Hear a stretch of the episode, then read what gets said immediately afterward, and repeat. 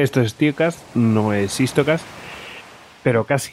Es el bueno, pues el formato que tenemos en verano y bueno, ya habéis escuchado unos cuantos. Y hoy os voy a hablar de un sitio que está cerca de Pamplona. yo creo que a unos 40 minutos, bueno, entre 40 y 50 minutos, por ahí. El sitio del que os voy a hablar es el Castillo de Javier. Eh, así, literal, de Javier. Y, bueno, pues la verdad es un sitio, no sé, sorprendente. Más que nada porque uno no espera encontrarse un castillo así de repente. Y bueno, siempre se imagina los castillos encima, arriba de un cerro o lo que sea. Bueno, pues en este caso está en una loma.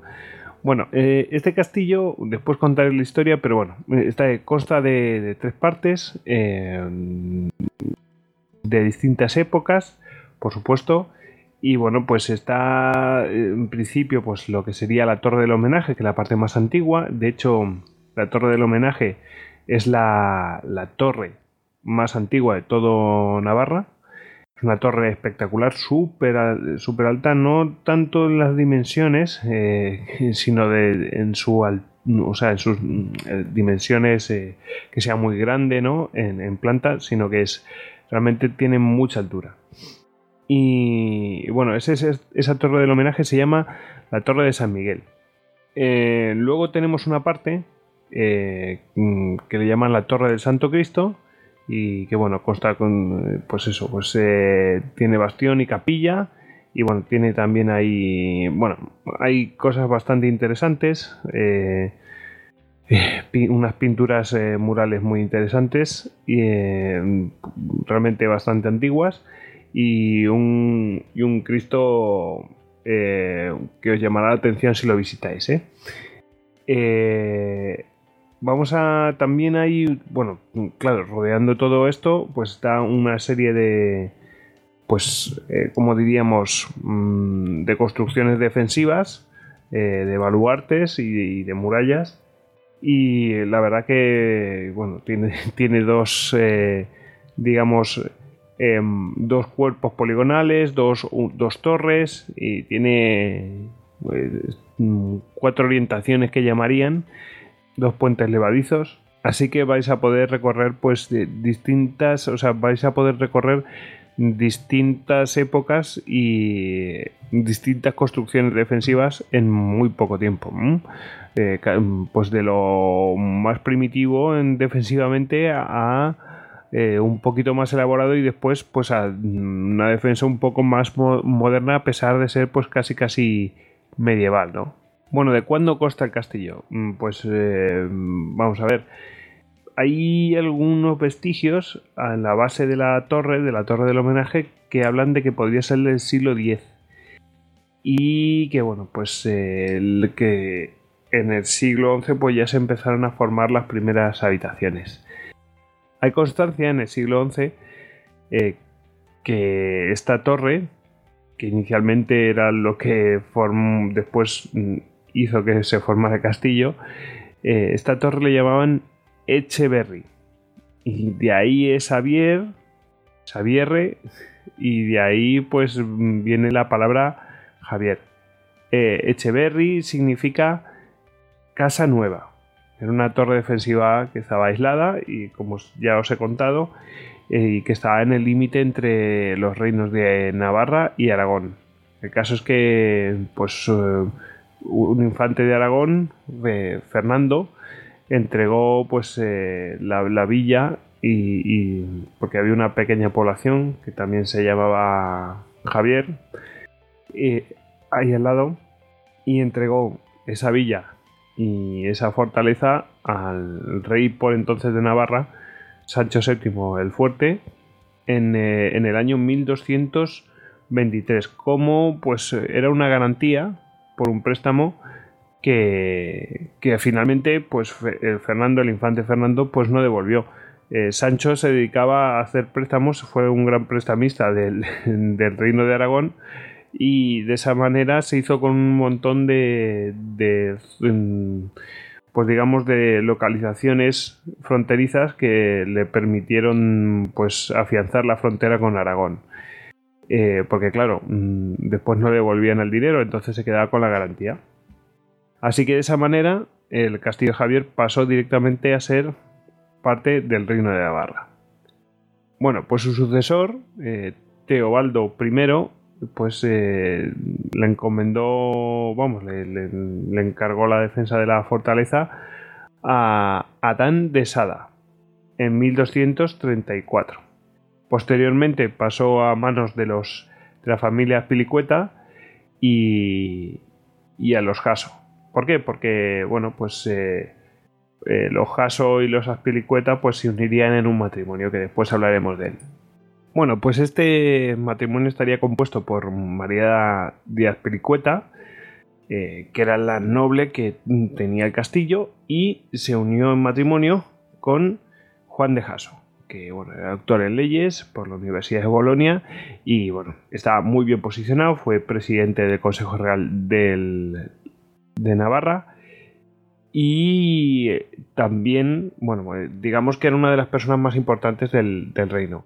El caso es que en 1512, cuando las tropas castellano-aragonesas conquistan Navarra, pues eh, Juan de Jaso reconoce a Fernando el Católico y le vamos Fernando Católico pues eh, realmente le tendrá aprecio y lo tendrá en buena consideración y de hecho le, llamará pues eh, bien amado consejero porque pasará a ser consejero del mismo bueno y formará parte del Consejo Real hasta la muerte de este en 1515 bueno, el caso es que sí que hubo un problema eh, con esta familia y, el rey Fernando, el católico, que digamos que en 1513, o sea, un año después de, la conquista de Navarra, pues eh, digamos que había una serie de derechos que tenían adquiridos eh, los señores de Javier y se los concedió a los vecinos de Sangüesa y de, y de Sos, del rey católico. El caso es que, bueno, pues. Mm, pues. Eh, digamos, podría ser por desconocimiento. El caso es que eso provocó gran disgusto en la familia de, de Juan de Jaso y mm, a pesar de haber apelado, pues no consiguieron mm, el reconocimiento que realmente tenían merecido, ¿no? O sea, tenían merecimiento de, ese, de esos derechos.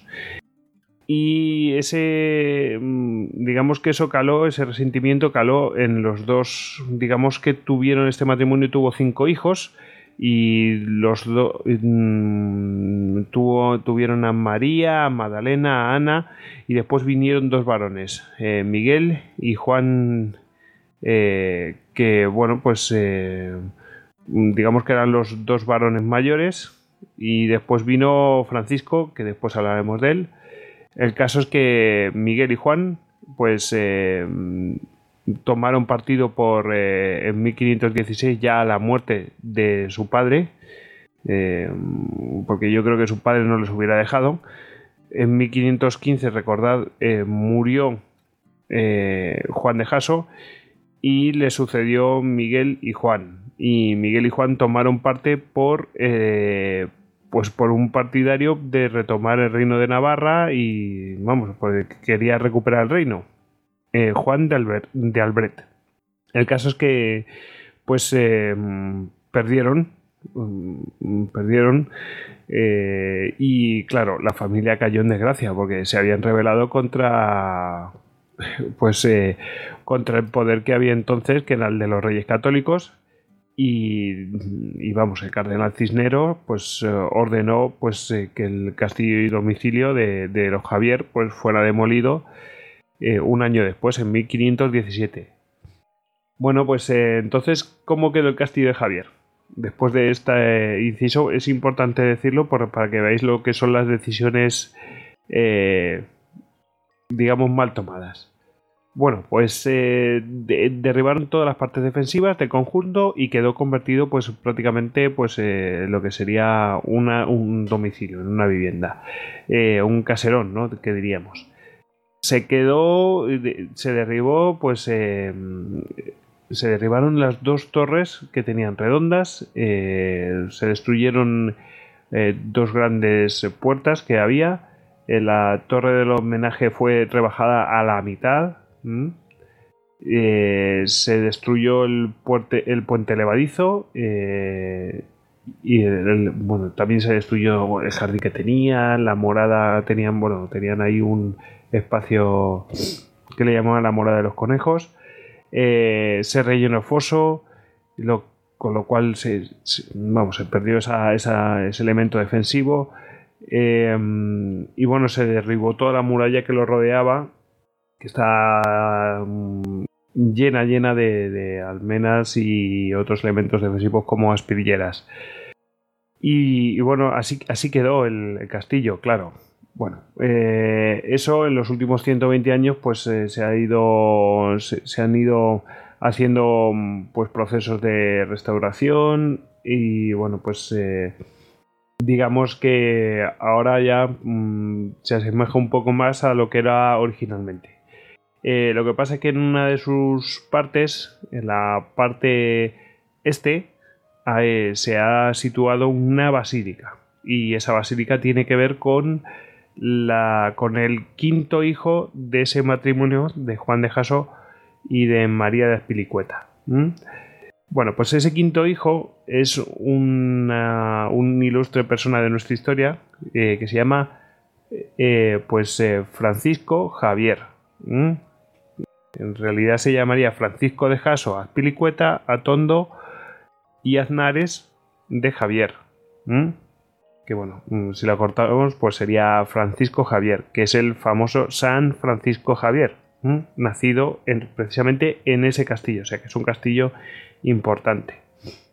Bueno, pues este eh, Francisco Javier fue el, como ya he dicho, el quinto y último, el menor de los hermanos de la familia formada por eh, Juan de Jaso y María Pelicueta.